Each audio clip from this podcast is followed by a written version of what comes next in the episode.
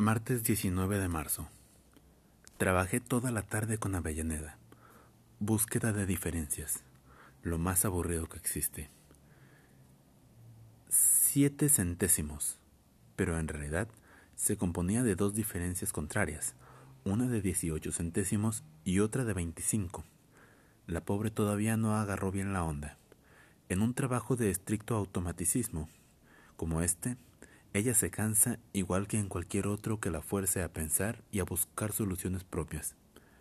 Yo estoy tan hecho a este tipo de búsquedas que a veces las prefiero a otra clase de trabajo. Hoy, por ejemplo, mientras ella me cantaba los números y yo tildaba la cinta de sumar, me ejercité en irle contando los lunares que tiene en su antebrazo izquierdo.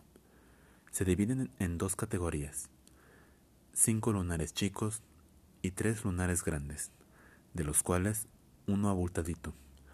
Cuando terminó de cantarme noviembre, le dije, solo para ver cómo reaccionaba. Hágase quemar ese lunar.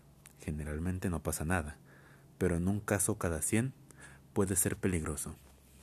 Se puso colorada y no sabía dónde poner el brazo. Me dijo, gracias señor. Pero siguió dictándome terriblemente incómoda. Cuando llegamos a enero empecé a dictar yo y ella ponía los tildes. En un determinado instante tuve conciencia de que algo raro estaba pasando y levanté la vista en mitad de una cifra. Ella estaba mirándome la mano. ¿En busca de lunares? Quizá. Sonreí y otra vez se murió de vergüenza. Pobre Avellaneda, no sabe que soy la corrección en persona y que jamás de los jamases me tiraría un lance con una de mis empleadas.